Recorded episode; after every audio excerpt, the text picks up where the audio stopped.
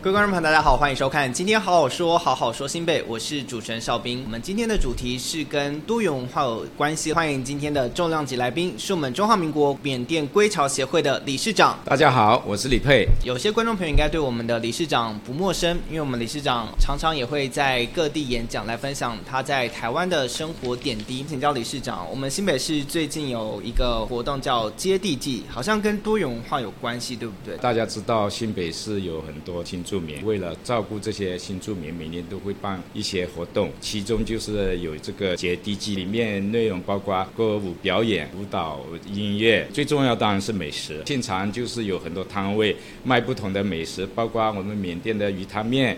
印度的这个蛋包啊，像米饭，还有很多咖喱的东西，像鱼汤面，我们卖了大概几个小时就卖完了，非常受到在地的欢迎。光是听理事长这样讲，应该就知道我们今天准备的美食，应该就是充满异国的风情了。是的，进入我们的下一个单元，新北厚厚呷。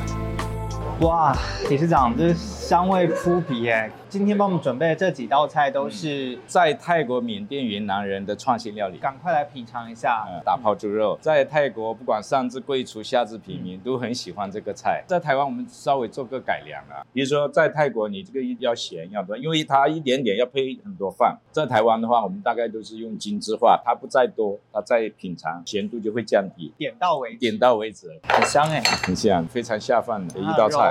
粒粒分明，它的肉很有嚼劲。是，我觉得这个我可以吃五碗饭没问题。它采自泰国的打包液，但是台湾没办法用新鲜的，只有用那个打包的那个粉，再用那个九层塔替代。下一段我来介绍一下这个椒麻鸡，它摆在我前面，我看它很久了。先用鸡腿腌制，再做一个特别的酱汁，高丽菜丝啊，一起来搭配的话是非常可口的。它的那个酱汁好香。它的那个外皮炸得很很酥脆，嗯、然后那个肉鲜嫩多汁，再、嗯、搭配这个高丽菜色的口感也很好搭配。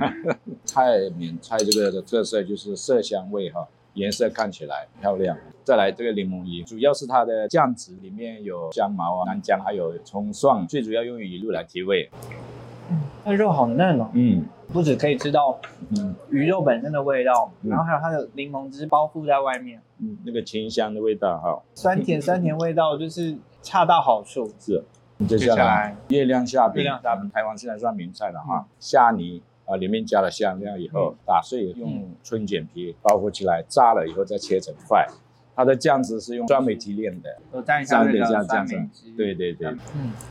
很扎实哈，加肉的那个，嗯，它虽然是虾泥，可是我觉得它厚实到我觉得我在吃整只虾子，可以感受到那个虾的嚼劲在里面。然后进入最后一道，凉拌木瓜，拌的酱料采泰国的鱼露啊、南姜啊，还有柠檬汁调配出来的，比较清爽，特别开胃。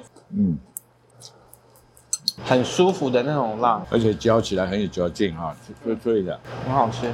那理事长吃饱了吗？吃饱了，吃饱都要接受挑战。好，那我们赶快进入快问快答。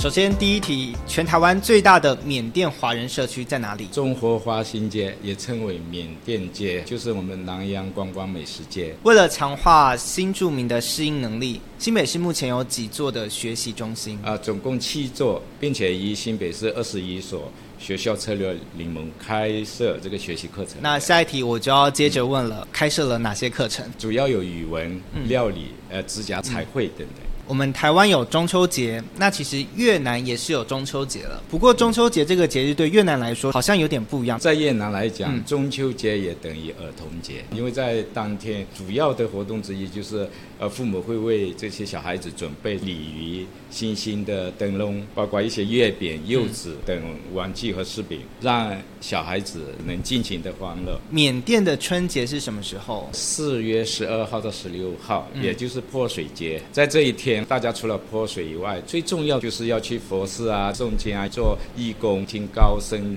讲这个经，也有的在这个节日的时候短期出家进行自我修行。理事长自己有这样做过吗？然后我还没有，还没有 因为我很从很小就来到台湾。下一题，请理事长帮我们举出一个印尼的代表性食物。印尼是回教国家，斋戒满一个月以后就是新年，他们会有一个叫祈福塔饭，就是把这个黄饭啊，把它做成金字塔形，也是爪哇这边的饮食文化，只有在重要的节日才会享用的一个美食。嗯，请教一下理事长，为什么大家会选择想要在新北定居呢？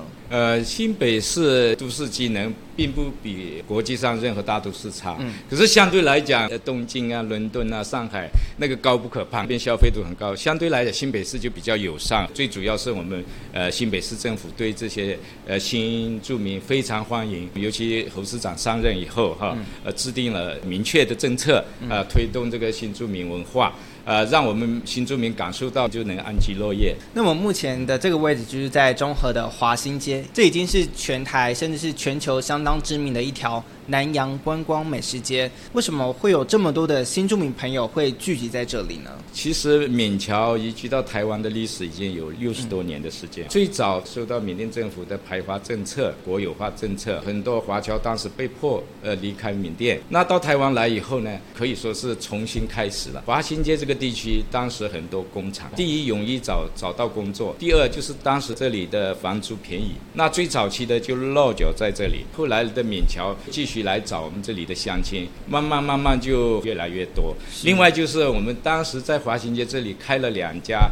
这个比较特别的美食，我在念书的时候是在板桥，每到假日我们都很怀念家乡的这些美食，都会到华新街，都会来到这边，哎、都会华新来，听到家乡的语言啊，嗯、吃到家乡的味道啊，就就，就可以找到家乡味。对对，华新街呃，现在有很多著名是信奉缅甸小乘佛教的，很多缅甸的法师就到我们华新街附近来弘扬佛法哈。早上十点来华新街会看到高僧在沿路。托钵的场景，这个是呃缅甸的特有的文化哈。嗯，在这条路上不只有美食，嗯、其实也是充满了宗教。宗教对，理事长，您也来台湾这么久了，那有没有参与过台湾的哪些活动？真的感谢新北市政府的照顾。每次这个中和区公所办活动，或者呃模范父亲、模范母亲、土地公祭，我们都有去参与。就是在地的活动，我们有积极参与。嗯、相对我们的文化活动，很多在地团体也来参与。所以已经是呃，现在我们已经融在一起了。对对对。那我们最后再次谢谢我们理事长来到我们节目，跟我们分享这么多关于缅甸新著名的资讯。今天好好说，好好说新北，我们下次再见，拜拜。拜拜。